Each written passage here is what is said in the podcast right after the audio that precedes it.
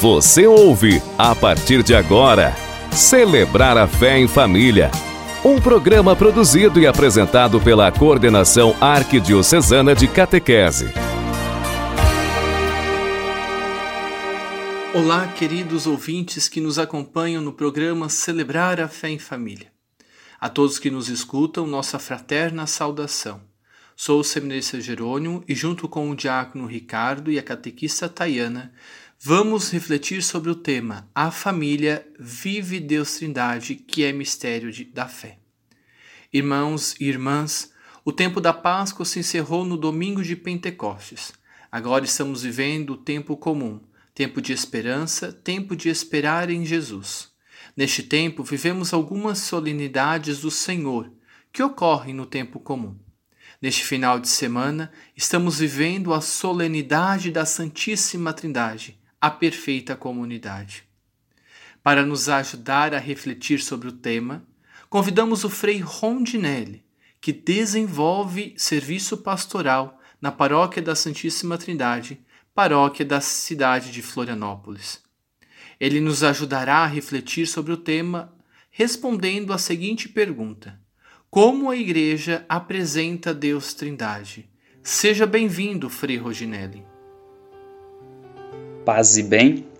A Igreja apresenta Deus Trindade ao confessar um só Deus em três pessoas: Pai e Filho e Espírito Santo. Isto é, o Pai é Deus, o Filho Jesus Cristo é Deus e o Espírito Santo também é Deus, mas não são três deuses, mas um só é um mistério. Já no Antigo Testamento, Deus ele tinha se revelado ao povo de Israel como sendo único, um só. Isso aparece explicitamente, por exemplo, no livro do Deuteronômio. Mas também no Novo Testamento, Jesus confirma que Deus é um só. Mas o Antigo Testamento não revela que Deus é três. Mas o Novo sim. No Novo Testamento, o Pai é o Criador, é o Pai de Jesus e é o nosso Pai também. Jesus é o Filho que foi gerado pelo Pai e assumiu a condição humana para nos redimir do pecado. E o Espírito Santo procede do Pai e do Filho e conduz a igreja à verdade plena. É no Espírito Santo que nós podemos chamar a Deus de Pai e chamar a Jesus de Senhor nosso. Para a igreja, esse é o mistério central da fé e da vida cristã. Todos os outros mistérios da fé têm a sua fonte nesse mistério primeiro da Santíssima Trindade. Não se pode chegar a ele através da razão, do raciocínio, não. Somente através da revelação do próprio Deus é que podemos conhecê-lo intimamente. Agradecemos ao Frei Rondinelli pela sua reflexão que muito nos edifica. Ouçamos agora a música Santíssima Trindade do querido Padre Zezinho. Senhor e Criador, que és nosso Deus, vem inspirar estes filhos teus. Em nossos corações derrama a tua paz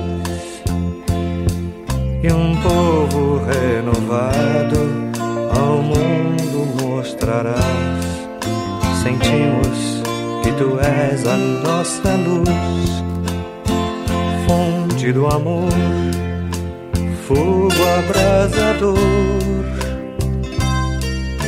Por isso é que ao rezar em nome de Jesus, pedimos nesta hora os dons do teu amor. Se temos algum bem, virtude ou dom, não vem de nós, vem do teu favor. Pois que sem ninguém, ninguém pode ser bom, só tu podes criar a vida interior. Infunde, pois, agora em todos nós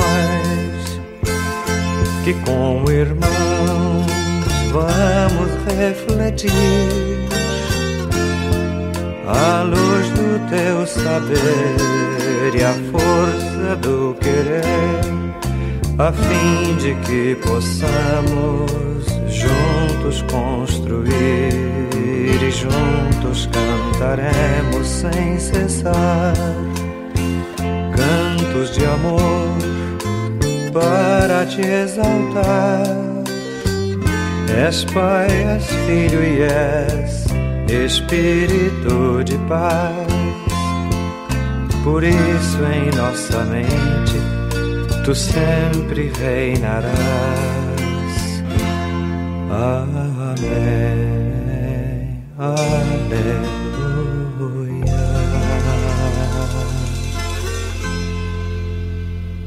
Queridos ouvintes que nos acompanham no programa Celebrar a Fé em Família. A celebração da morte e ressurreição de Jesus chega à máxima expressão com a solenidade da Santíssima Trindade. Do Pai brota a eternidade, a decisão de nos tornar participantes da vida de Deus como filhos e filhas. Aclamemos a palavra de Deus. O Senhor esteja conosco, Ele está no meio de nós. Evangelho de Jesus Cristo, segundo João, capítulo 16, versículos do 12 ao 15. Glória a vós, Senhor. Ainda tenho muito que vos dizer, mas vós não o podeis suportar agora. Mas, quando vier aquele Espírito de verdade, ele vos guiará em toda a verdade, porque não falará de si mesmo mas dirá tudo o que tiver ouvido, e vos anunciará o que há de vir. Ele me glorificará, porque há de receber do que é meu, e vô-lo há de anunciar. Tudo quanto o Pai tem é meu, por isso vos disse que há de receber do que é meu, e vô-lo há de anunciar. O evangelho que acabamos de ouvir mostra que no plano da salvação, construído pelo Pai, o Espírito é a parte integrante, fazendo com que os seguidores de Jesus possam compreender o sentido de tudo o que passou e levarem adiante o testemunho dado pelo Filho. A celebração da Santíssima Trindade mostra a união entre as três pessoas divinas. Queridos ouvintes, oremos a Deus Pai Todo-Poderoso que enviou seu Filho como nosso Salvador. Para que a Igreja tenha consciência de que a revelação e a salvação nos vem do Pai, pelo Filho, no Espírito Santo, rezemos. Senhor, ouvi a nossa súplica. Para que as pessoas reconheçam, creiam e adorem o Deus unitrino, único e verdadeiro, rezemos. Senhor, ouvi a nossa súplica para que os homens e mulheres de boa vontade contribuam para a conscientização e o conhecimento de que o ser humano é imagem e semelhança de Deus, rezemos. Senhor, ouvi a nossa súplica. Para que as famílias da nossa comunidade cresçam no amor, no respeito às diferenças e busque sem cessar a união, rezemos. Senhor, ouvi a nossa súplica. Ouçamos agora o canto Trindade Santa.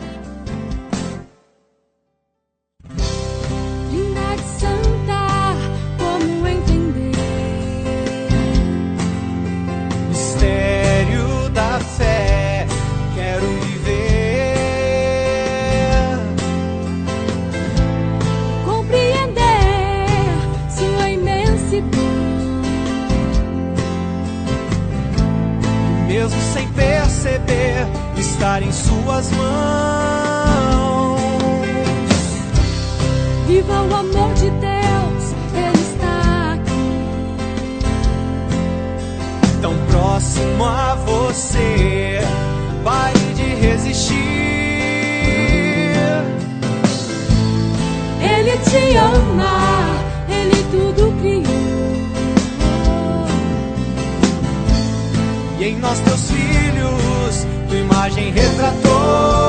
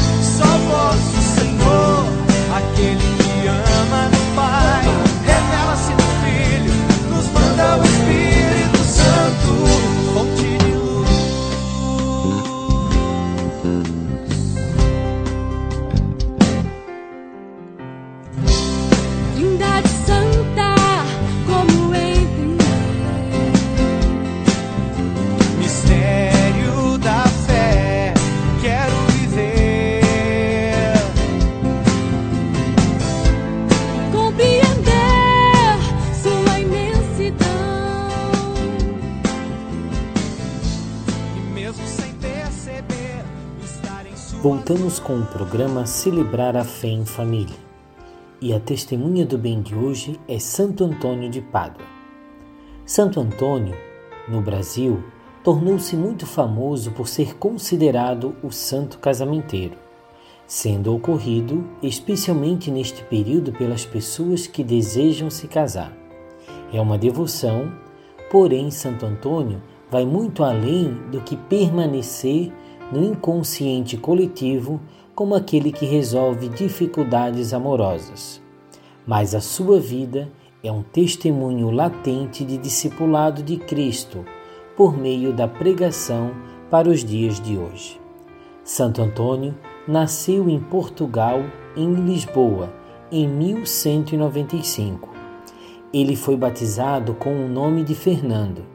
Dedicou-se completamente ao estudo das ciências humanas e teológicas. Foi ordenado sacerdote provavelmente no ano de 1220. Em setembro do mesmo ano, Fernando deixou os agostinianos para vestir a túnica grossa e marrom dos franciscanos. Neste momento, abandonou o nome de batismo para se chamar Antônio. Santo Antônio começou sua missão de pregador na Romagna. Ele falava com o povo, compartilhando suas existências humildes e atormentada, alternando o compromisso de catequização com o trabalho pacificador, atendia confissões, confrontando-se pessoalmente ou publicamente com os defensores das heresias. Os sermões antonianos foram considerados como as mais notáveis obras literárias de natureza religiosa compilada em Pádua durante a Idade Média. De sermão em sermão, espalhou-se a fama do que estava acontecendo em Pádua, causando um aumento contínuo de peregrinos. Uma multidão incessante se reunia em torno de seu confessionário. No final da primavera de 1231, Antônio foi acometido de uma doença. Colocando em uma carroça puxada por bois, ele foi transportado para Pádua, onde pediu permissão para morrer. No entanto, na Serla, uma aldeia na periferia da cidade, veio a falecer. Ele respirou murmurando: Eu vejo o meu Senhor. Era sexta-feira, 13 de junho. Ele tinha 36 anos de idade. O santo foi sepultado em Pádua, na pequena igreja de Santa Maria Mater Domini, o refúgio espiritual do santo nos períodos da intensa atividade apostólica. Deus eterno e todo-poderoso, que destes Santo Antônio ao vosso povo, como insigne pregador e intercessor em todas as necessidades. Fazei-nos, por seu auxílio, seguir os ensinamentos da vida cristã e sentir a vossa ajuda em todas as provações. Por nosso Senhor Jesus Cristo, vosso Filho, na unidade do Espírito Santo. Amém. Você acompanhou Celebrar a Fé em Família, um programa produzido e apresentado pela Coordenação de Catequese na Arquidiocese de Florianópolis.